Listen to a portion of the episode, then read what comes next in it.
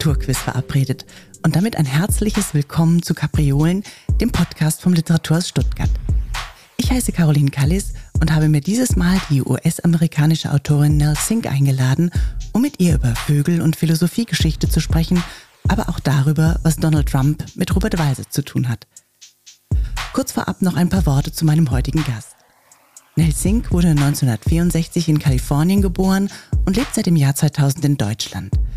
Innerhalb weniger Wochen schrieb sie ihren ersten Roman Der Marua-Läufer, der 2014 publiziert wurde. Was das mit Jonathan Franzen zu tun hat, dazu erzählt sie gleich mehr. In den folgenden zehn Jahren erschienen unglaubliche weitere fünf Romane von ihr, zuletzt 2023 Avalon ins Deutsche übersetzt von Thomas Überhoff. Worum geht es also dieses Mal bei Kapriolen? Es geht um die Art zu beobachten, wie man sie nur in der Ornithologie kennt und konstante Kranichrufe im Norden Deutschlands. Es geht um billige Tricks beim Schreiben und selbstbezogenes Individualverhalten. Es geht um die Qual der Monogamie und die rationale Analyse von emotionalen Entscheidungen.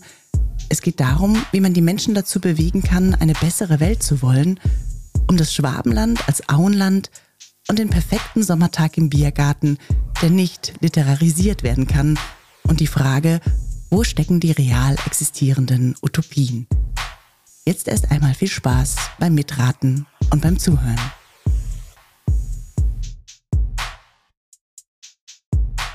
Ja, an diesem Morgen darf ich sehr herzlich äh, Nell Sink begrüßen und ich darf Sie herzlich begrüßen in Bad Belzig. Hallo, liebe Nell. Hallo, wie geht's? Es geht gut. Und selbst? Ähm, auch prima. Ich finde es ja so besonders und ähm, wahrscheinlich stelle ich heute immer auch wieder Fragen, die du schon öfters gehört hast. Dass du ja in Kalifornien geboren bist, in Virginia aufgewachsen und jetzt seit 2000, äh, seit dem Jahr 2000 in Deutschland lebst und nun ausgerechnet auch noch in Bad Belzig. Da musst du schon auch ganz kurz mal erzählen, wie, wie kommt das? Ne? Bad Belzig ist, ich glaube, es sind 12.000 Einwohner äh, mitten in Brandenburg und da können wir uns hier von Kleinstadt ähm, zu Kleinstadt begrüßen. Also wie kam es nach Bad Belzig? Also ich hatte seit äh, 1983 gute Freunde in Tübingen und ich war oft in Tübingen in den 80ern. In den 90ern nicht so sehr, aber und dann Ende der 90er Jahre bin ich nach Israel gezogen und als ich in 2000 mich entschlossen habe, Israel zu verlassen, hat die Freundin in Tübingen gerade ihr Zimmer geräumt. Und dann ähm, bin ich in die WG nach Tübingen gezogen. Und ich war in Tübingen-Reutlingen 13 Jahre. Aber wie ähm, wie alle da unten wissen, äh, Tübinger Studenten sind dazu verpflichtet, irgendwann äh, fünf Jahre ihres Lebens in Berlin zu verbringen. Und so war es bei allen meinen Freunden, äh, also wirklich allen. Und irgendwann wollte ich Richtung Berlin. Aber ich konnte mir Berlin auf keinen Fall leisten, so als Übersetzerin. Und dann habe ich mich einfach rumgeschaut und bin auf dieses Städtchen gekommen, das so, äh, so eine Stunde von Berlin ist mit der Bahn. Und da lebt es sich gut in Bad Belzig? Also ich frage, es ist blöd, weil wie gesagt, ich lebe ja auch in der Kleinstadt, die heißt Ladenburg und hat auch ungefähr genauso viele Einwohner wie du. Und mir geht's auch immer, dass ich das Gefühl habe, so in der Kleinstadt, äh, ne, da kann man auch irgendwie literarisch noch was tun und, und man ist nicht irgendwie in dieser literarischen Dauerblase der Großstadt ähm, verhaftet. Aber äh, wie geht's denn dir da? Also hier hat man einfach die Infrastruktur, die man braucht, um zu überleben. Also es ist wirklich alles hier. Es ist keine ausgestorbene Kleinstadt, sondern ich habe hier in der Straße, wo ich wohne, ist ein Schreibwarenladen und die Post und, und so weiter. Und äh, ich ähm, die, die, die Nähe zu Berlin, ähm, die schätze ich sehr, weil ich da dann doch immer mal wieder hinkommen kann. Und wenn jemand, also die Freunde und Bekannte, auch, auch deutsche Autorinnen, Kontakte, die sind gerne auch mal in Berlin. Und dann kann ich da einfach hochdüsen und ähm, mich mit denen auseinandersetzen. Dann komme ich wieder zurück in meine Künstlerkolonie, wo, wo es halt sehr ruhig und ist und nichts passiert. Das führt doch hin zur allerersten Quizfrage, die, äh, die ich dir jetzt stellen möchte, liebe Nell. Und zwar, ähm, vielleicht ahnst du auch das schon, ähm, es wird ein wenig uns in die Ornithologie führen, in die Vogelkunde. Äh, und ähm, du darfst jetzt gleich wählen, ob das Zitat ist ähm, von Jonathan Franzen und zwar aus seinem Essay Warum Vögel wichtig sind. Äh, das hat Bettina Aberbanel ins Deutsche übersetzt. Oder aber ist das von Ernst Paul Dörfler ein Sachbuch über die Liebeslust und den Ehefrust der Vögel. Äh, und Ernst Paul Dörfler, ähm, habe ich herausgefunden, ist Autor, Umweltschützer und vor allem auch Mitbegründer der Grünen in der DDR. Das wusste ich tatsächlich gar nicht. Also diese beiden können es sein. Und jetzt kommt das Zitat. Okay? Ja. Jahr für Jahr trennen sich 90 Prozent der Vogelehen. Sommerzeit ist Trennungszeit. Für sich das betrachtet, ist definitiv Dörfler. genau, du, du, musst mich noch zu Ende lesen lassen und dann, dann musst du sagen, wie so schnell Der Francis würde niemals, niemals sagen, äh, also er würde nicht äh, so vermenschlichen. Ja, okay. Warte, ich lese zu Ende, weil es auch so ein schönes Zitat ja. ist. Also, ähm, für sich betrachtet ist es eine geradezu erschreckende Nachricht. Die gute Botschaft aber ist, dass die Trennungen nicht wie der Blitz aus heiterem Himmel einschlagen, sondern planmäßig erfolgen, meist zur rechten Zeit, nämlich dann, wenn die Vogelkinder aus dem Haus sind. Dann haben auch die meisten Ehen ausgedient. Die alljährliche Ehescheidung ist geplante Routine und Teil des Jahresprogramms. Es handelt sich zumeist von vornherein um Ehen auf Zeit. Sie sind zeitlich klar abgegrenzt und damit befristete eheliche Gemeinschaften.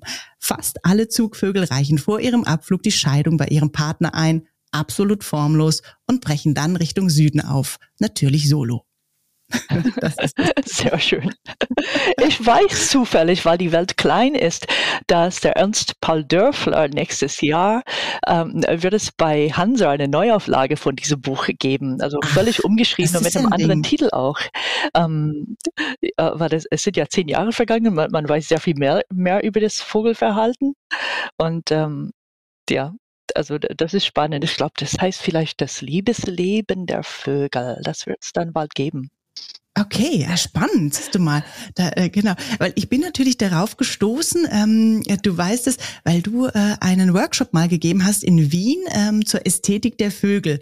Und da hast du auch dieses Buch sozusagen ähm, den ja, Teilnehmenden äh, ans Herz gelegt. Und äh, äh also das, daher die Frage, wieso genau dieses Buch und ähm, was vielleicht auch so ein bisschen größer gesprochen hat für dich, das Schreiben ähm, auch mit, mit dieser Vogelkunde zu tun? Gibt es da für dich irgendwie auch einen Zusammenhang?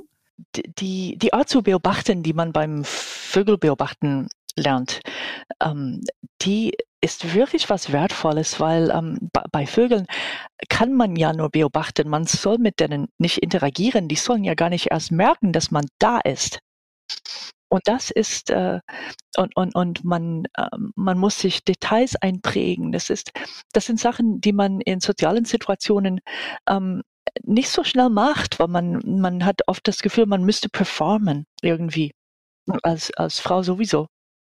Und das, ich finde, die, ähm, die Erfahrung mit Vögeln kann immerhin niemanden schaden. ja, ja, das ist schon mal gut. Auf jeden Fall. Also ich, ich werde jetzt ähm, in dieser Zeit des Jahres auch immer, naja, nicht melanch melancholisch ist zu viel gesagt, aber ähm, ich beobachte immer die Zugvögel so gerne, die hier in Ladenburg ähm, ne, in, in V-Formation losfliegen, weil ich dann immer weiß, okay, jetzt ist der Sommer vorbei. Wo ist denn Ladenburg?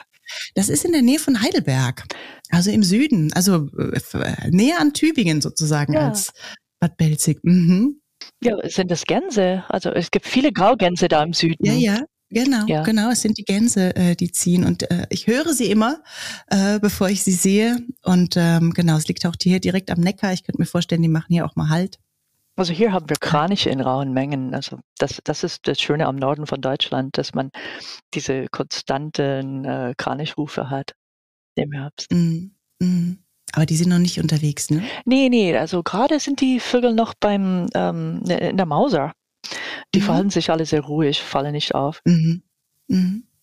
Ähm, ja, äh, ähm, äh, äh, wir könnten in die Tiefen äh, der Ornithologie weitersteigen, aber natürlich ähm, ist es auch ganz spannend. Zum einen, da dein erster Roman, der Mauerläufer, der ist 2014 erschienen, der, ne, also A, ähm, hat der auch ein ganz starken inhaltlichen Bezug zur Vogelkunde und es hat auch die Besonderheit und deswegen habe ich auch Jonathan Franzen mit aufgeführt und ähm, der eben sozusagen ja auch ein bisschen dazu beigetragen hat, dass, die, dass dieses erste Buch entstanden ist. Vielleicht magst du dazu ganz kurz was erzählen, wenn ich auch denke, dass du wahrscheinlich diese Geschichte ganz oft erzählen musst. Das stimmt schon. Ich habe schon mal erzählt, das sind ist es auch äh, immerhin zehn Jahre her, da hat man viel Zeit, ja. ähm, um diese Frage zu, zu kriegen, aber auf jeden Fall ich schulde ihm wirklich alles, also im Sinn von der Karriere, von, also dass ich vom Schreiben leben kann.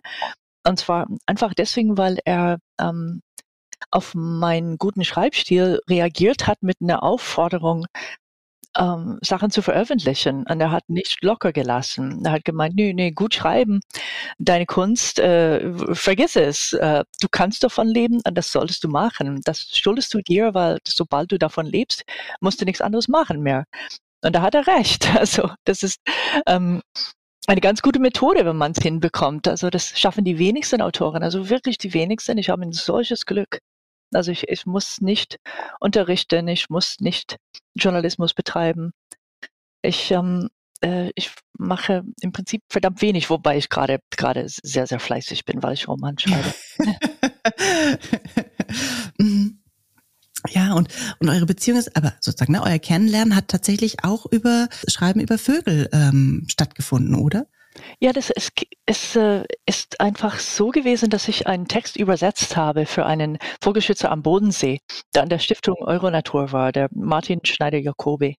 Martin Schneider-Jacobi in Radolfzell, der lebt nicht mehr, der ist bald drauf gestorben, der ist sogar, äh, ähm, äh, gut, es ist eine traurige Geschichte und kompliziert, aber auf jeden Fall ähm, hatte ich in der Zeit einfach ein Projekt. Ich war, ähm, äh, ich hatte sehr viel zu tun mit einer Journalistenkollektive in Weinstadt-Endersbach, Zeitenspiegel, und äh, habe für sie sehr viel übersetzt. Und äh, darüber kannte ich ja äh, viele Journalisten. Und ich wollte aus Martin Schneider-Jacobi einen internationalen Star machen und habe hab wirklich alles in Bewegung gesetzt, damit die Journalisten über ihn schreiben, über seine Arbeit.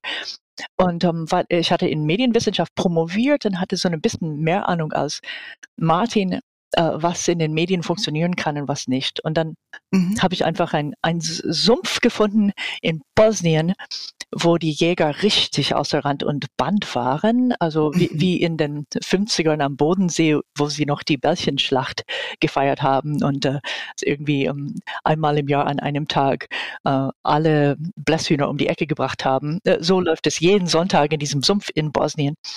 Und ähm, und äh, ich habe es geschafft, dass das irgendwann im ZDF kam. Da war ich ganz zufrieden. Aber mein mein mein äh, mein Moby Dick hier, mein weißer Wal, das was ich wirklich kriegen wollte, war, dass dieser Jonathan Franzen, der mich sonst äh, also gar nicht interessierte. Ich hatte noch nie was von dem gelesen, aber ich wusste, er, ist Journalist, schreibt gerne über Vögel und macht das für den New Yorker. Und ich habe einfach an Franzen geschrieben, du sollst über Martin schreiben und zwar deswegen und deswegen und deswegen. Mhm. Und dann irgendwann hat er zurückgeschrieben und meinte, oh, Sie schreiben aber wirklich sehr gut. Mhm. und am Schluss ist er mit Martin nach Bosnien mhm. und, ähm, und äh, hat mir geholfen. Also der Mann ist ein Held. Mhm. ja, ja, toll, toll. Ähm, äh, was aber vielleicht wirklich hin für, zu Mauerläufer, dem ersten Roman. Und ähm, der allererste Satz von Mauerläufer, äh, der klingt ja so, ähm, ich schaute gerade auf die Karte, als Steven plötzlich ausscherte, gegen den Felsen schrammte und die Fehlgeburt verursachte. So geht es los und das ist natürlich ein unglaublicher erster Satz. Ähm, erzählen tut uns das Tiffany, äh, die eben ihren Mann Steven äh, nach Bern in die Schweiz begleitet äh, beruflich. Also sozusagen er äh, wird beruflich äh, in die Schweiz gebracht und sie sie begleitet ihn und und so geht die Geschichte los und äh, dieser Unfall, dieser Autounfall passiert tatsächlich, weil ein Mauerläufer ne, weil ein Mauerläufer gesichtet ja. wird. Steven sieht diesen Mauerläufer und auf einmal nehmen sie den mit und dieses äh, Tui Tui, was, was dieser Mauerläufer immer vor sich, äh, von sich gibt, das äh, halt durch, durch das gemeinsame, ähm, durch diese gemeinsame Wohnung. Ähm, so geht's erstmal los. Und ähm, aber es ist eben eine, ein unglaubliches Buch, eben nicht nur um, um Vögel und tatsächlich auch diese, diese genaue, äh, was du auch beschrieben hast, dieses äh, teilweise ja auch lange ähm, herumliegen, um Vögel zu beobachten und dieses Warten und diese lange Autofahrten, die beiden dann auf sich nehmen, sondern es geht vor allem auch ja um um menschliche Beziehungen, um Liebesbeziehungen, um Sex, um um ja auch um Aktivismus. Und ähm, ich habe mich ja gefragt, was sehr häufig vorkommt, ist dieses dieser Begriff von Brüten und Futtern oder Füttern. Ja, Breeding and Feeding. Genau. Das ist ein Zitat von Franzen, weil ich, das, das habe ich auch für Franzen geschrieben. Komischerweise, man mag es nicht glauben, aber es ist wahr. Ich hatte gar nicht vor, das zu veröffentlichen.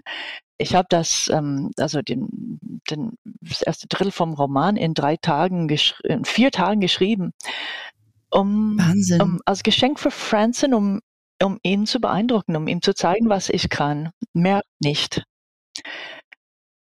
und, äh, und deswegen hat es diesen Einstieg, der so packend ist. Und diese, diese ganzen, also ich will nicht sagen billigen Tricks, aber Sachen, die, die man, äh, ich wollte einfach ihm sagen, dass ich eine Meisterin bin im Schreiben von Romanen, ähm, äh, aber für, für mich geht es natürlich um mehr, nämlich um Vogelschutz und deswegen äh, stellte ich diesen ähm, Vogelschützer in den Mittelpunkt. Also ich, es war alles sehr, sehr äh, verkopft, vertrackt äh, und ähm, wahrscheinlich neurotisch, was ich da gemacht habe. aber, aber, aber, ähm, ähm, und, äh, und äh, er fand es gut und meinte, oh, wenn es mal ähm, 200 Seiten hast, dann melde dich wieder. so. Natürlich braucht man ein ganzes Manuskript und äh, das hat dann gedauert und ich habe in der Zwischenzeit andere Dinge geschrieben und das, die ganze Seifenoper hat einfach Jahre gedauert, bis wirklich irgendwas passiert ist. Eine Zeit lang versuchte er, mein Agent zu sein. Mein Agent, also der wollte selbst mein Zeug unter die Leute bringen und äh, ja. Mhm. das war lustig. Genau. Vielleicht kann man auch noch sagen, dass, äh, ne, also äh, du schreibst natürlich auf Englisch und die, die Romane werden übersetzt. Und deswegen, was ich hier vorlese, sind immer die Übersetzungen auch. Aber genau, um vielleicht nochmal zu diesem Brüten und Füttern zurückzukommen, dass ich dann doch oft das Gefühl habe, äh, ja, dass sozusagen, ähm, wie es ja letztendlich auch Ernst Paul Dörfler tut, sozusagen, dass es, äh, dass man das eigentlich diese Beziehung zwischen äh, Tiffany und Steven oder eben auch, ähm, ja, diese, diese offene Beziehung, möchte ich gerade auch mal sagen, äh, die sie beiden führen, dass das doch auch oft, ja, äh, gelesen werden kann als Analogie zu dem, wie auch vielleicht äh, Vögel ihr, ihr Liebesleben bestreiten und dass es dann doch oft darum geht, ne, wie ist das denn mit Kinder bekommen, ähm, wie baut man ein Nest? Gut, das Manuskript habe ich ja für Franzen geschrieben und er, er ähm, hat diese, diesen Ausdruck Breeding and Feeding geprägt. Ähm, ich weiß nicht in welchem Aufsatz genau, aber auf jeden Fall ähm, ist es bei mir in Erinnerung geblieben. Und für mich war das, äh, hat es einfach Spaß gemacht, das aufzugreifen und äh, zu zeigen, wenn, wenn man da äh, Wert drauf legt, äh, wenn man ein bisschen reduktionistisch ans Leben rangeht, so wie Steven, dass man ähm, das darauf reduzieren kann, Breeding and Feeding. Ähm, dabei natürlich bei einem Menschen läuft so viel anderes ab, dass man äh, manchmal ganz gerne loswerden würde. Und es macht ihm Spaß, sich mit Vögeln zu identifizieren, weil ihr Leben doch ein bisschen einfacher ist. Also ähm, und, und wenn, wenn sie gerade nicht gejagt werden von irgendeinem Wanderfalken oder sowas, dann machen sie etwas, das man in der Ornithologie äh, inzwischen äh, Komfortverhalten nennt oder ähm, selbstbezogenes Individualverhalten. Und das heißt einfach rumsitzen, löchern die Luft schauen, sich ein bisschen ums Gefieder kümmern, so abhängen. Das ist das, was Vögel gerne möchten, wenn sie gerade keinen Stress haben. Also die sind äh, gar nicht so anders als wir. Also ähm, ich meine, gut, es gibt genug Menschen, die eher was mit einem Raubtier gemeinsam haben. Die wollen sehr viel auf einmal essen und dann sehr viel schlafen. Also um, man, mhm. es macht Spaß, da, sich da hineinzudenken. Aber ich finde, die, die Vögel funktionieren als vor allem als Identifikationsfiguren für uns, also das heißt für die Kleinbürger der westlichen Welt, weil es wirklich darum mhm. geht, um, um Häusle bauen. Und, mhm. und ganz oft äh, äh, schaffe, schaffe Häusle bauen und dann erst mhm. nach dem mhm. Mädelschauer, weil die, das Mädel ist äh, gar nicht erst interessiert, wenn man keine Immobilie hat. Mhm. Und, äh, mhm. das, also das ist bei vielen Vögeln so, weil ein Zaunkönig muss so drei, vier Nester bauen.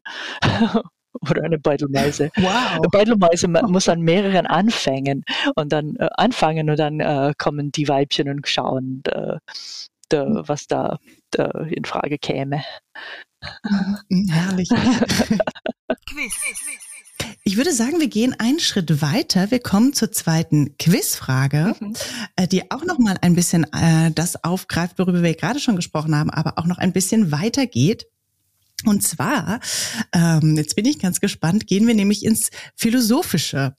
Das Spannende finde ich auch bei deinen Romanen ganz oft, ähm, gerade auch bei dem neuen Buch Avalon, dass es immer wieder, also es gibt immer wieder so ähm, Verweise, literarische Verweise, manchmal nur ein Titel, manchmal nur ein Name. Und das war für mich natürlich total die Freude, da irgendwie ah, teilweise auch zu recherchieren, was steht denn da eigentlich für ein Buch dahinter ähm, oder für ein Werk. Und äh, insofern bin ich jetzt mal gespannt, was du sagst. Äh, es kann nämlich sein, dass das nächste Zitat entweder von einem der beiden folgenden Philosophen ist. Entweder von Jean-Paul Sartre das Sein und das Nichts, Versuch einer Phänomenolog phänomenologischen Ontologie. Das haben Hans Schöneberg und Traugott König übersetzt ins Deutsche. Oder ist das von Theodor W. Adorno, die Minima Moralia, Reflexionen aus dem beschädigten Also wenn, wenn ich das nicht schaffe, wird es sehr peinlich sein. Äh, das ist dir bewusst, oder? Ja, aber ich glaube, du wirst es schaffen. Ich bin guter Dinge. Okay. Also, ähm, die Ehe, deren schmähliche Parodie fortlebt in einer Zeit, die dem Menschenrecht der Ehe den Boden entzogen hat, dient heute meist dem Trick der Selbsterhaltung.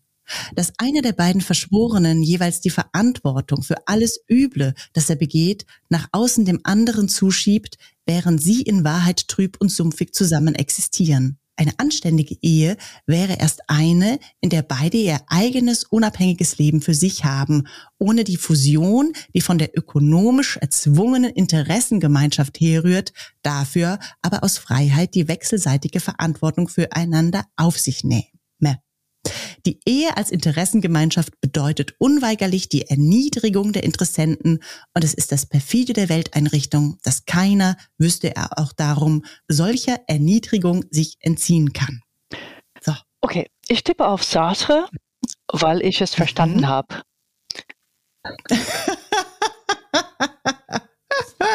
Super, gute, gute Herleitung. Aber es ist tatsächlich ist Adorno? von Adorno. Ja, What? ich war auch ganz überrascht. Ja, ja, ja, ich war überrascht. Aber das macht mir natürlich auch immer so eine diebische Freude daran, diese Quizfrage zusammenzustellen, ähm, um äh, auf falsche Fährten zu locken oder auch äh, ja so überraschende Zusammenhänge herzustellen, die sich da auf einmal auftun. Es ist tatsächlich Adorno relativ am Anfang seiner Minima Moralia. Verrückt, ja. Müsste ich wissen, aber okay. Nein, um Gottes Willen, nein, nein, nein, nein. Darum, wie oh gesagt, nein, ich glaube, jetzt bekomme ich eine Lebenskrise. Dein Ernst? Nein.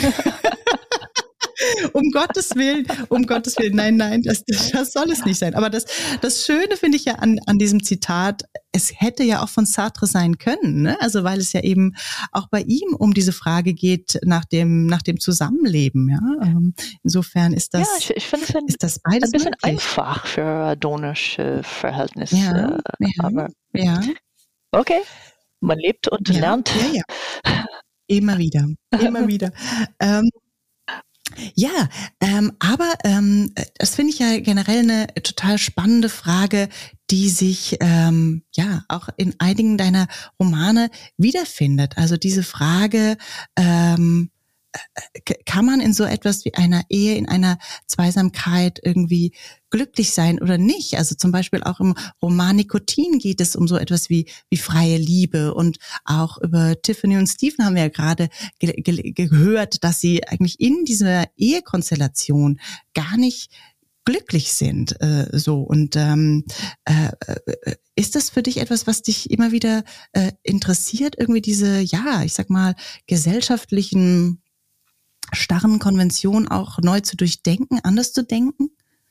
Also ich, ich finde einfach, dass ähm, in, in jungen Jahren viele sehr darunter leiden unter der Vorstellung, dass die mhm. Monogamie äh, gut funktionieren kann. das ist, äh, ähm, ich habe das äh, selten erlebt. Also bis vor kurzem dachte ich, ich kannte eine glückliche funktionierende Ehe und dann ja, haben die sich getrennt. Also ähm, es ist äh, ich finde, ähm, man quält sich äh, oder mhm. äh, ganz gerne und, ähm, und dieses Leiden ist ähm, relativ unnötig, wenn man sich einfach daran gewöhnt, äh, weniger eifersüchtig zu sein, äh, äh, weniger von bei einem Menschen alles zu finden, was man braucht. Also das ist meine persönliche Philosophie. Also ich nenne mhm. das, äh, ich mhm. nenne die Ehe inzwischen gerne One-Stop-Shopping. Das ist wie man, wenn, wenn man äh, zum Realmarkt geht und dort auch die Kleider kaufen will und das Auto und äh, äh und, und die und das Essen und die Bücher, also wie, wie bei Walmart in den USA, das kann nicht gut gehen. und, äh, mhm. man muss äh, das, äh, äh das äh, soziale Leben ein bisschen mehr verteilen. Und das machen manche ähm, wenn die Ehe ein bisschen altmodischer ist, ohne diese, ohne so dermaßen mit Romantik aufgeblasen zu sein, machen das äh, ganz viele Leute gerne, aber natürlich auch ähm, gerne in einer Konstellation, wo der Mann dann doch dominant ist in irgendeiner Form. Also es ist ein äh, schwieriges Themenfeld weil natürlich ähm, das persönliche Glück ist immer persönlich. Das, äh, man kann äh, keinem vorschreiben, wie er glücklich wird. Aber es ist, ähm, ich spreche das Thema einfach gerne an, äh, wenn ich schreibe, weil das, ähm, weil ich das so interessant finde. Und ähm, ich meine, ich bin, sage ich mal, äh, sagen wir mal, aus dem Alter raus, wo, es mich, äh, wo mein Bedürfnis irgendwie mit äh, zehn verschiedenen Leuten zu schlafen mich äh, äh beschäftigt. Das Problem habe ich nicht. Aber ähm, äh, wenn ich sehe, wie, wie junge, schöne Frauen drunter leiden, äh, okay, mhm. in, inzwischen kann ich schmunzeln, aber auch drüber, auch mhm. drüber schreiben. Mhm. Ja, ich glaube, also das Besondere ist ja in deinen Figuren auch, finde ich, wie du über Emotionen schreibst. Also manchmal äh, geht es einem so, äh, und ich glaube, das macht ihren Witz auch unklar, ne, ihren Witz unglaublich aus, aber oder auch ihre Schärfe dadurch, dass es, dass du die Dinge ähm, ja einfach äh, mal so stehen lässt und gar nicht irgendwie ne stark emotional auflädst, sondern ähm, sie, sie sie machen dann wirken dann unglaublich stark in einem selbst, weil sie erstmal so äh, so vollkommen äh, emotionsfrei dastehen. So war meine Lesart. Das ist, äh, ich, ich sage danke, dass Sie das mhm. gut finden. Ich denke, das äh, hängt damit zusammen, dass ich wirklich eine sehr emotionale Person bin und sehr von Gefühlen getrieben. Und ich habe aufgrund von Gefühlen Entscheidungen getroffen, die andere äh, nicht treffen würden, so auswandern und solche, solche Dinge. Mhm, mhm und mhm. ähm, und gleichzeitig neige ich dazu, äh, das ein bisschen rational analysieren zu wollen, ähm, damit ich nicht äh, den Gefühlen völlig ausgeliefert bin. Und ich, ich denke immer, wenn ich eine Situation beschreibe, muss ich ja auch nicht kommentieren und den Leuten sagen, wie sie das so empfinden haben. Und das ist, das ist vielleicht eine, eine, äh, eine Gewohnheit, die manchmal äh, gegen mich äh, wirkt bei, bei, Lesern, die die mehr ähm, Anleitung zum Fühlen erwarten. Also das hatte ich, ähm, äh, äh es gibt Szenen in den Romanen, die ich präsentiere, wo ich denke, okay, da, da, da merkt jedes Kind, beziehungsweise jeder Erwachsene, weil für Kinder ist das nicht geschrieben, ähm, aber jeder Erwachsene müsste wissen, was, dass das, was hier passiert ist, sehr, sehr schlimm ist. Das ist nicht gut. Und dann, äh, dann sagt man, aber Sie haben es nicht kommentiert, also haben Sie es verherrlicht. dachte ich, also muss ich, was muss ich da machen? Keine Ahnung. Wenn die Leute nicht für sich selbst denken wollen, dann sollen sie gerne jemand anders lesen. Aber was ich auch spannend finde und wo ich auch tatsächlich überlegt habe oder ähm, ähm, naja, äh, vielleicht der Aktivismus hinsichtlich ähm, des Klimas, der Umwelt und so weiter. Weil da haben wir ja so äh, in Mauerläufer sowohl den Steven, der sich immer mehr ähm, ja zum Aktivisten, zum Umweltaktivisten mausert. Da habe ich auch manchmal das Gefühl, man, man äh, ist äh, sozusagen selber gefordert, Position zu beziehen. Und dasselbe, wenn ich den ganz großen Bogen schlage, zu deinem aktuellen Roman Avalon, auf den wir auch gleich noch näher zu sprechen bekommen, wo es die Figur von Peter gibt, ähm, der ja ne, eine Art Intellektueller ist und äh, wo es äh, dann auch um so etwas geht, wo auch steht, all unsere vorherrschenden Narrative sind dystopisch, aber das ist ein verlogener Begriff, einer, der die Tatsachen verdreht, äh, ne? und wo es dann auch um Klimawandel und so weiter geht, wo ich mich dann auch manchmal frage, okay, ähm, bin ich auch hier gefragt, immer wieder mich selber zu positionieren? Ja, ich ich hoffe, ich hoffe es, weil äh, ich spreche diese Themen an, weil ich sie interessant und spannend finde, dass das ist ein Diskurs, das wirklich äh, stattfindet und relevant ist, ähm, wie man äh, also viele fragen sich, wie könnte man Menschen dazu bewegen, eine bessere Welt überhaupt zu wollen, dass sie was dafür tun. Aber was ist eine bessere Welt überhaupt und ähm, lässt sich eine bessere Welt überhaupt verkaufen? Also kann, kann man damit kommen? Also das sagt man äh, schon immer, es gibt angeblich so einen Fluch, äh, äh, du sollst in interessanten, spannenden Zeiten leben. ähm, also das, äh, äh, wenn, äh, so eine Idylle wie am Anfang, so wie die Hobbits leben, am Anfang von Herr der Ringe oder sowas im Auenland. Das ist so ungefähr das Schwabenländle, wobei er, ich glaube, der Tolkien, der hat das das war vielleicht, glaube ich, wirklich das Schwabenländle und ähm, die, da, wo die Elfen leben, also das Paradies ist dann das Tal von lauter Brunnen im Berner Oberland. Aber, also das heißt, man, wenn man in Süddeutschland ist, hat man das Paradies gar nicht so weit weg. Aber ähm, die Ereignislosigkeit äh, als, ähm, als Zustand, äh, dass man, den man anstreben sollte, das kann man in einem fiktionalen Werk ni nicht unterbringen. Das liest dann kein Mensch. Mhm, mhm. Also muss es der Kampf sein. Aber was für ein Kampf? Und, und mit dieser Frage ähm, stellt sich der Roman Avalon auseinander und die Figuren setzen sich direkt damit auseinander. Mhm. Mhm. Ähm, bevor ich gleich zur dritten und letzten äh, Quizfrage schon komme, was ich ja auch ganz spannend finde, ist, ähm, wie deine Romane gearbeitet sind im Sinne von, äh, also wie erzählst du? Äh, und das hat so eine, und auch da finde ich, kommt ganz stark dieser, dieser Witz oder ne, das, was einen immer wieder anfasst, wo man immer wieder auch selber ähm, gefordert ist, ist diese Gleichzeitigkeit von so alltäglichen Beobachtungen, von so Natürlichkeit, ne, das heißt Vögel, Vögel oder eben auch das Arbeiten in einer Gärtnerei, ähm, wie es in Avalon ähm, der Fall ist. Es gleichzeitig hat es aber auch immer wieder eine Krassheit und dann macht es immer eben, ähm, und deswegen auch diese beiden philosophischen Zitate, macht es so eine äh, Ebene von Belesenheit auf. Ne? Also dass immer wieder Zitate fallen, immer wieder Namen fallen. Ähm, und ähm, das würde mich interessieren, also wie, wie schichtest du deine Romane und wie kommen auch eben diese Lektüre-Themen ähm, so da hinein? Also ich denke, äh, wenn ich diese Beschreibung höre, dann denke ich einfach, das wird damit zusammenhängen, dass ich diese Bücher schreibe. Und äh, das, ist, das ist meine Erfahrung des Lebens und etwas, das ich daran interessant finde, sind die verschiedenen Ebenen, die gleichzeitig ablaufen. Die eigenen Ideale, die Sachen, die man direkt erlebt hat, die man medial vermittelt erlebt hat, Schulthemen, äh, Uni-Themen, wenn man an der Uni war und ähm, gleichzeitig das Leben in der, seiner ganzen Banalität und äh, gelegentlich Grausamkeit und dann halt die, die Schönheit, die man gar nicht einordnen kann. Ähm, wie man de, die Schönheit von einem Gedicht kann man analysieren, wenn, aber wenn man ähm, so einfach im perfekten Biergarten ist, dann am, am perfekten Sommertag.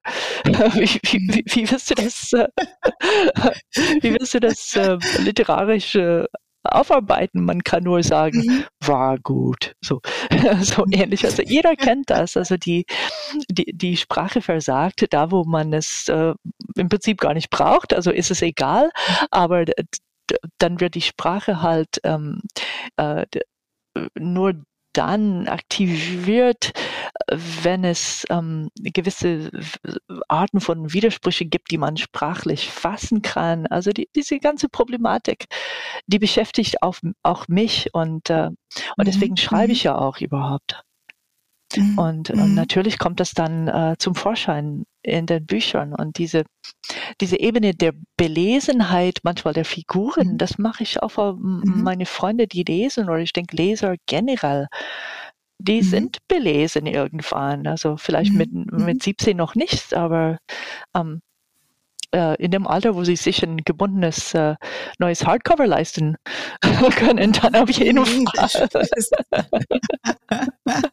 Spätestens dann. dann, dann stört sie gar nicht, wenn man äh, irgendwie Bezug nimmt auf irgendwas, was sie, was sie schon mal gelesen haben oder zumindest davon gehört. Und so, so wie Adorno, wo ich nicht behaupten kann, ich, ich hätte äh, den verstanden, aber ähm, äh, ein bisschen was verstanden habe ich schon. Und äh, mhm. Mhm. Und das Spannende fand ich ja auch, dass du im Vorfeld gesagt hast, eigentlich ist es auch ganz oft, dass es ja Geschichten von Freunden sind oder von Menschen, die du beobachtest, die eigentlich auch stark einfließen in deine in deine Romane. Also sozusagen ist das dann äh, ähm, ja, also weißt du, ist das dann eher eine, so eine Form von Psychologie, die hineinkommt, oder ist es eher sozusagen auch so etwas wie die Zerrissenheit von Figuren, die du, die du dort so mit mit hinübernehmen kannst? Also es, es gibt Figuren, die ich, ähm, die ich, wo ich das Gefühl habe, ich habe sie 100% erfunden. Ähm, die, so einen Menschen habe ich noch nie kennengelernt, aber ich kann, ich kann mir diesen Menschen vorstellen. Ich habe viele Menschen gekannt und dass man so sein könnte, ist für mich plausibel. Und diese Plausibilität, die muss ja auch äh, für, den, für die Leser funktionieren. Und äh, also ich denke, es gibt, es wird sehr viel heutzutage darüber diskutiert, auch ähm, äh, in, bei Schriftstellern, bei, vor allem bei jüngeren Schriftstellern, ähm, ob man erfinden darf, ob man erfinden kann. Ähm, ob das überhaupt geht oder ob, ob, es sich lohnt. Ich meine, die Schriftstellerin Elif Batuman, die äh, ist äh, ganz angesagt in den USA. Die schreibt für New Yorker und schreibt auch Romane, die sehr autofiktional sind. Und sie, sie hat mal im Interview gesagt, äh, ja, wenn, äh, wenn du über einen Geiger schreibst, den du kennst, äh, dann, dann ihm einfach so einfach so aus, aus ihm einen Oboisten machst, damit es nicht der Geiger ist. Warum? Was soll es bringen? Weil dann, dann stimmen andere Details auch nicht. Ein Oboist ist kein Geiger. Also lass ihn, lass ihn einfach mal ein Geiger sein. Vielleicht äh, äh verändert den Namen, er wird dich schon nicht verklagen. So. Also sie, sie, so eine Vorstellung, dass man das Leben äh, realistisch eins zu eins abbilden kann. Und diese Vorstellung halte ich natürlich für lächerlich, weil ähm, man bildet das Leben äh, leider nicht schon mal in den eigenen Gedanken akkurat eins zu eins ab. Das würde man gerne. Man, man verlangt es von Politikern, die sollen es endlich mal lernen, das, was man selbst nicht kann. Realist sein. Und, äh, und damit eine Sache spannend ist, ähm, muss, muss äh, auch die Kunst mit reinfließen, dass äh, Spannung ist, künstlich, hoffentlich, also gelesene Spannung. Ich, äh, äh, richtig spannende Erlebnisse will ich nicht machen. Also, also auf keinen Fall, niemals. Sehr schön. Dann ähm, nehmen wir doch den Bogen auf und wollen über Avalon sprechen mit der dritten Quizfrage im Gepäck. Oh je, okay, ich habe schon äh, Angst. Oh je, du bist jetzt schon langsam im, im Modus ähm, und du kannst jetzt wählen. Okay. Ähm, ob das äh, von Robert Walser ist, dem Schweizer Autor und seinem Roman Der Gehülfe, 1908 ist der erschienen, oder ist das ähm, von Haldor Laxness, ähm, dem isländischen Autor und Nobelpreisträger, der auch ganz kurz in Avalon mal erwähnt wird mit dem Roman Sein eigener Herr. Und das hat Bruno Kress übersetzt. Also wenn ich das nicht schaffe, dann gehe ich sofort in den Winterschlaf. ich grab mir ein Loch. Genau, dann, dann ziehst du in den Süden. ich wandere aus. Okay, dann jetzt. Wenn man alles recht betrachtet, so geht alles irgendwie weiter, obwohl viele zeitweilig daran zweifeln. Um die Träume des Menschen werden Wirklichkeit, besonders wenn man nichts Besonderes dazu getan hat. Es ist eine weit verbreitete Ansicht, wenn der Mensch es wert ist, in einem besseren Haus zu wohnen, dann bekommt er ein besseres Haus. Wie man sagt, wächst es von selbst für ihn aus der Erde. Das Leben spielt dem Einzelnen das in die Hände, was er wert ist, und dasselbe soll für die Nation im Ganzen zutreffen. Laxness. Ja. Halleluja. Halleluja. ähm, was hat dich draufgebracht? Was würdest du sagen? Also ein Haus spielt bei ähm, äh, Independent People, ich weiß nicht, wie, wie, es im Deutschen heißt, also ähm, Haus und Nation, das sind eher Begriffe, die Laxness überhaupt behandeln würde. Und, äh, so, und so zu verallgemeinern auf diese Weise. Also anfangs dachte ich, könnte noch Waser sein, aber so ein Statement äh, passt nicht zu Waser. Mhm. Mhm. Mhm. Genau, ja, richtig, sehr gut, sehr, sehr gut.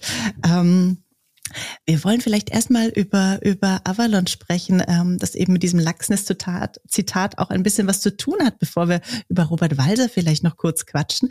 Ähm, und zwar, ähm, vielleicht erzählen wir zu Avalon erstmal, worum es geht, nämlich äh, ne, um eine junge Frau, Brandy, genannt Bran, ähm, äh, die in einer Familie groß wird, ja, die ne, alles andere als so gewöhnlich ist. Die haben eine Gärtnerei und es ist nicht ihre eigene Familie, sondern ne, ihre Mutter hat sie dort gelassen, weil sie selbst in ein buddhistisches Kloster ging. Der Vater ist ausgewandert nach Australien und ähm, Genau, und äh, äh, wie heißt es da so schön, äh, wie bei vielen Familienbetrieben ist der Schlüssel zur Rentabilität dieses Geschäfts unbezahlte Arbeit von Frauen, Kindern und unlängst Geflüchteten, die einen Schlafplatz brauchen. Ähm, und ja, wir erfahren viel über diese Hendersons, wir erfahren äh, viel auch über Brandy, ja, äh, irgendwie auch einen Schritt weitergehen will, die irgendwie ähm, auch äh, äh, äh, ne, ihren Weg gehen will, die selbstständig werden will, aber es sind viele, viele äh, Steine im Weg und sie lernt auch allerlei Menschen kennen, ähm, die auch mit Kultur, mit äh, Literatur, mit Tanz, mit Film zu tun haben. Vor allem eben Peter, ähm, einem intellektuellen den sie, dem sie ja verfallen ist, will man fast sagen, oder äh, und ja, also so einmal vielleicht kurz äh, so die Zusammenfassung und ähm, mein Eindruck wäre oder meine erste Frage an dich ist, äh, dieser Laxness-Roman heißt ja sein eigener Herr ah. und im Deutschen sagt man ne sein eigener Herr sein äh, und das finde ich ja irgendwie spannend. Ähm, dass es für mich ganz oft eigentlich in diesem Roman darum geht, wie kann man seinen eigenen Weg gehen, ähm, äh, ohne ja, in so eine Passivität zu verfallen, ohne vielleicht sich in das hineinfallen zu lassen, was so an Gegebenheiten ist. Also es ist immer wieder auch ein Roman, der über so etwas wie Freiheit nachdenkt. Ne? Wo bin ich äh, frei, etwas zu tun und was sind all die Gegebenheiten, die ich, die ich mitbringe? So habe ich den Roman ein bisschen also gelesen. Also die Bran, die, dieses Mädchen, die hat ja nichts anfangs. Und ähm, die, diese Frage wird sehr direkt behandelt, weil sie, ähm, äh, es ist ja ein Porträt von einer Generation auch. Also es sind Leute, die ähm, noch gar nicht so alt sind. Das spielt so 2014, 15. Die sind ähm, noch keine 20. Und äh, sie es ist ein, eine Zeit nach der Finanzkrise in USA, wo das Leben äh, anfing, noch härter zu werden. Das ist, spielt ja in Los Angeles. Und um, und Bran will ja ausbrechen, wegkommen von dieser Stieffamilie, die sie äh, ausbeutet. Aber wo kann sie hin? Das ist die Frage. Wenn, wenn sie kein Kapital hat, wo kann sie hin? Und, und sie hat immer wieder tolle Ideen. Sie könnte ihr äh, altes klappriges Auto nehmen und in den einen Park gehen. Da hat sie auch schon mal gesehen, dass da ein relativ harmloser alter Mann in seinem äh, Truck wohnt. Da könnte sie ja auch wohnen. Also das sind so die Möglichkeiten, die sie hat. und äh, das heißt, ähm, vorankommen geht nicht ohne Hilfe. Aber sie hat nie gelernt, Hilfe anzunehmen. Und das ist das, was sie, was sie in dem Buch äh, lernt, was sie lernen muss, ist ähm, also einfach die ähm, diesen Stolz, die, dieses komplett unabhängig sein wollen, ablegen und sich helfen lassen, so an die äh, eigene Ziele haben und ähm, ihn da, dadurch verfolgen, dass sie äh, auch Hilfe annimmt. Mhm. Mhm. Ähm, ich finde, dadurch macht sich ja auch so ein ganzes Gesellschaftspanorama auf. Ne? Also, dass wir auf der einen Seite Bran haben, die, äh, ne, also eben auch in dieser Gärtnerei äh, schuftet bis zum Umfallen, die dann, als sie in so einem Coffeeshop arbeitet, sagte, das soll Arbeit sein, ne? dass ich irgendwie mit einer Zange einen Muffin in eine Tüte reintue, äh, so, ne?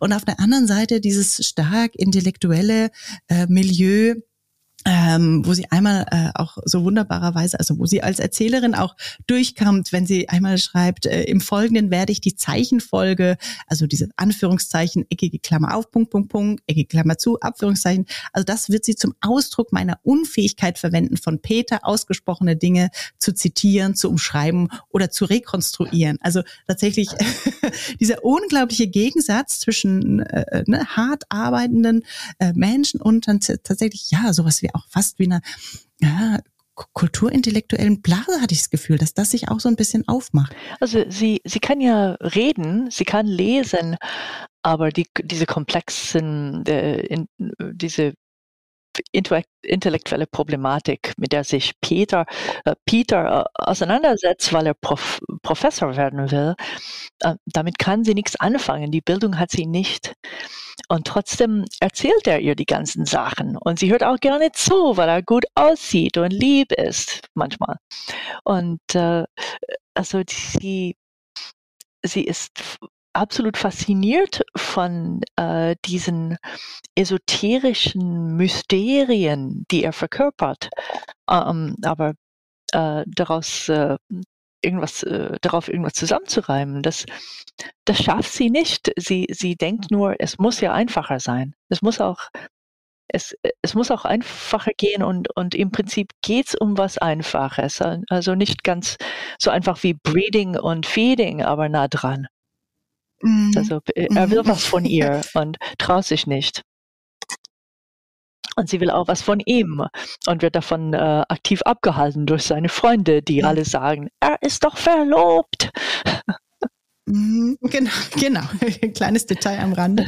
ähm, genau. Und gleichzeitig habe ich aber auch immer wieder das Gefühl, dass es um ja, äh, um die irgendwie bittere Erkenntnis geht, dass, geht, dass es so etwas wie Selbstlosigkeit nicht gibt. Also, ähm, ne, dass immer die Menschen auch voneinander irgendwie Erwartungen haben oder oder oder ähm, ja sich gegenseitig ausnutzen. Ne? Also auch äh, Peter ähm, nutzt die auf irgendeine Art und Weise aus, weil er äh, ja, weiß, er ist verlobt, ne? Und es wird keine Zukunft mit ihr geben. Und gleichzeitig äh, äh, ist Bran so klug, das zu äh, äh, reflektieren, wenn sie sagt, ich war an komische Nummern gewöhnt, aber nicht daran, dass sie zugleich auch angenehm sein konnten. Ich merkte, dass ich verarscht wurde und es gefiel mir prächtig. So.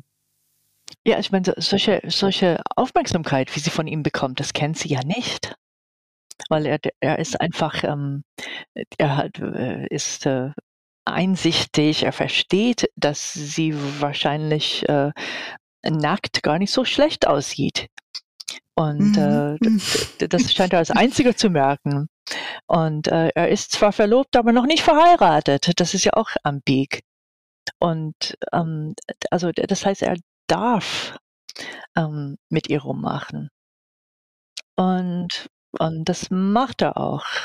Und äh, er ist nie, äh, aber greifbar wird er nicht, weil er das gar nicht sein will. Und sie hat, äh, sie, sie hat, äh, sie stellt keine Ansprüche. Sie hat sehr niedrige Erwartungen. Und äh, ich finde, das ist auch etwas, äh, das habe ich ja bewusst thematisiert, weil ich das interessant finde, wie, das kenne ich auch von den Kindern von meinen Freunden, dass äh, äh wenn, wenn sie jung sind, dann äh, äh, denkt man, sie würden verwöhnt werden. Aber es sind ja die verwöhnten Kinder, denen es hinterher gut geht, weil sie ähm, sich nicht mit so wenig zufrieden geben. Was sich auch durchzieht durch den Roman, sind die Bücher, die Brands Mutter ihr dagelassen hat, äh, die nämlich äh, alle um diese Artussage äh, kreisen. Und das äh, gibt ja diesem Roman auch den Titel Avalon. Also ne, das ist irgendwie einmal äh, T.H. White mit König Camelot oder Mary Stuart, Flammender Kristall. Ich, ich habe mir die ja auch antiquarisch besorgt, Nell, aber ich, ich konnte kein gutes Zitat irgendwie rausziehen, sonst hätte ich das auch total gerne ähm, gemacht. Ähm, äh, aber was, ähm, was würdest du sagen? Also was, was, was hält sie so an diesen Büchern fest und ähm, warum ist das so titelgebend? Ähm, das sind ja populäre Utopien, äh, die als Eskapismus sehr gerne konsumiert werden. Und das hat ja ihre Mutter gemacht, bevor sie Buddhistin wurde. Und, ähm, und da werden halt ideale Figuren äh, von Mann und Frau dargestellt, die aber auch ähm, nicht immer brav sind und auch nicht immer treu. Also Guinevere, Lancelot, das ist, das sind äh, ja äh, Sagen, die ähm, nicht unbedingt ein gutes Ende nehmen.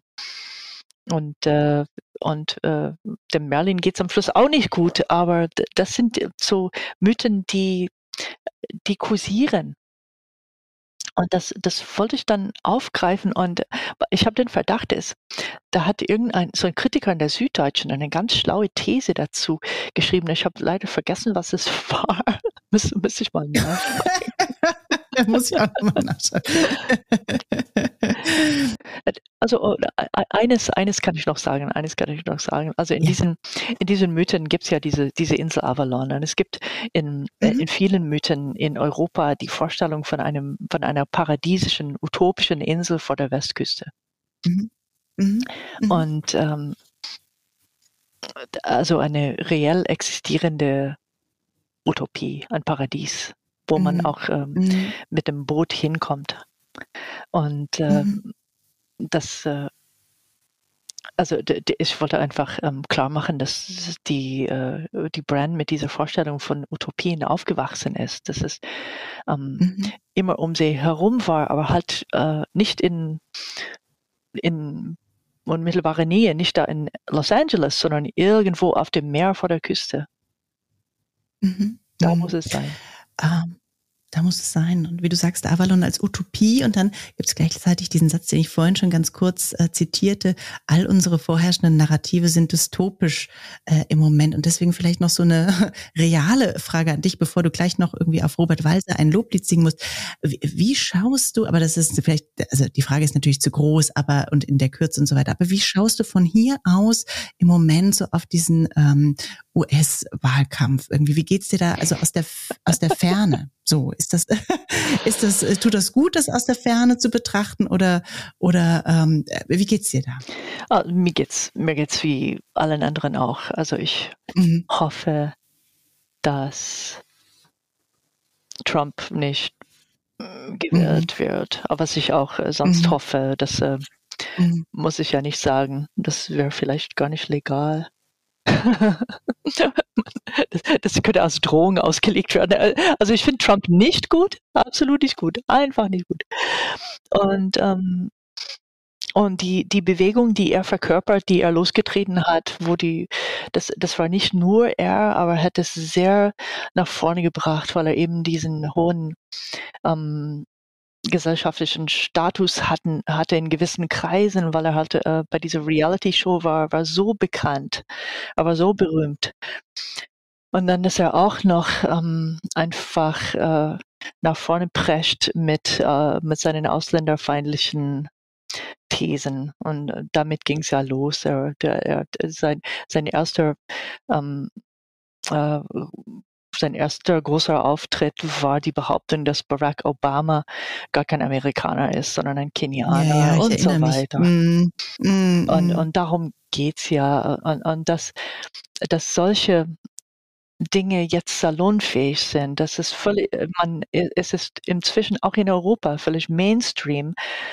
Ausländer müssen äh, schlecht zu finden, weil die eigentlichen Extremisten glauben, dass Demokraten äh, Kinder entführen und in Kellern festhalten, um aus ihrem Blut ein ähm, Mittel zur ewigen Jugend zu gewinnen namens Adrenochrom. Also das ist das, was die Extremisten glauben. Und wenn die Extremisten wenn das die Extreme sind, dann ist alles andere, was irgendwie halbwegs geistesgesund klingt in irgendeiner Form, dann Mainstream.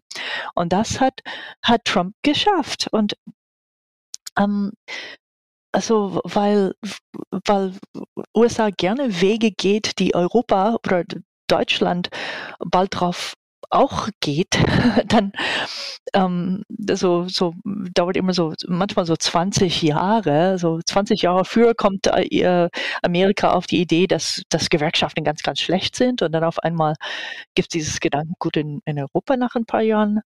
Und ähm, ich hoffe sehr, äh, wir sehen es ja mit der AfD, die keine 50 Prozent hat, so wie Trump. Also es ist immer so 49,9. Also er schrammt so knapp ähm, an der Präsidentschaft vorbei, wenn überhaupt. Und, ähm, und hier ist es noch nicht so weit, aber oh, es ist alles nur peinlich. Und ich als Ausländerin kann das äh, auch nicht so beson besonders geil finden. Da ja. bin ich äh, direkt ja. betroffen. Ja, ja, klar. Ja, ja. Ich meine, werde ich irgendwann abgeschoben wegen, wegen Steuerhinterziehung, weil, weil ich irgendwas vergessen habe. Also unter der AfD war das möglich. Ja, ja. Oh Gott, ähm, wie kriegen wir jetzt den Bogen zu Robert Walser? Ich äh, äh ah, ja. weiß es nicht, aber magst du. Äh, da, dass ich in die Schweiz gehe. Wenn ich Deutschland verlassen muss, gehe ich, genau. äh, gehe ich auf jeden Fall in die Schweiz. Wegen Robert Walser. genau. Über, ich habe so viele Freunde über Robert Walser, das glaubst du gar nicht. Ja, Wahnsinn. Genau, aber vielleicht noch ein letzter Satz. Warum schätzt du ihn so sehr, bevor wir, bevor wir in den Mittag hinein hinausgehen? Also das, ähm, ich hatte ein Gespräch neulich in, in Bern mit dem äh, Direktor vom Robert Walser Zentrum, äh, Rito Sorg wo, wo wir einfach da saßen und wir kamen beide zum Schluss. Er ist ja Germanist, er hat alles gelesen, er unterrichtet an der Uni Lausanne. Ich habe auch einiges gelesen in verschiedenen Sprachen und wir, wir haben beide einfach gesagt, es gibt niemand auf der Welt, niemand, der so wunderbar zwischen Tonlagen, zwischen äh, Konnotationen wechselt und genau diese Leichtigkeit und gleichzeitig ähm, mit den ganzen Verweisen auf Alltagssprache, ähm, der, der, irgendwie damit arbeitet, so dass jeder einzelne Satz auf eine Weise, also äh, nicht, in, nicht jeder einzelne Satz, der, den er je geschrieben hat, aber in vielen Stücken hast, hast du eine Situation, wo jeder einzelne Satz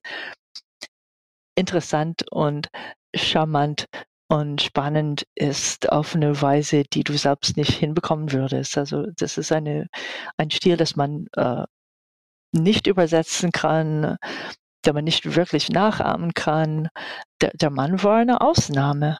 Und der war wirklich hochgradig exzentrisch. Ich habe neulich, neulich haben sie ähm, so ein, paar äh, Kisten bekommen im, im Archiv vom Robert Walser Zentrum, äh, geschenkt von der Cousine, von dem Erben, von der, von irgendjemand aus der Familie. Und äh, und da war ein Brief von Robert Vase drin in, in einer Kalligrafie, also auf pinkem Papier, mini klein, in einer mhm. Kalligrafie, das glaubst du gar nicht. Ja, ähm, ja, ja, er schreibt so ganz, ganz klein. Also es gibt so ganz, ganz kleine Aufzeichnungen von ihm. Mhm, die also die, die Mikrogramme, die sind kleiner, als man ja, für möglich halten würde. Genau. Also das, Wahnsinn. Und, und äh, lange Zeit hat man gedacht, äh, dass das, das wäre irgendwelche Linien, die er, in seine, die er in seiner Wand gezeichnet hat. Und glücklicherweise wurden sie nicht weggeschmissen. Und dann hat man raus rausbekommen, da schreibt er mit dem äh, stumpfen Bleistift in Sütterlin-Schrift ähm, sowas wie äh, zwölf Zeilen pro Zentimeter. so unglaublich.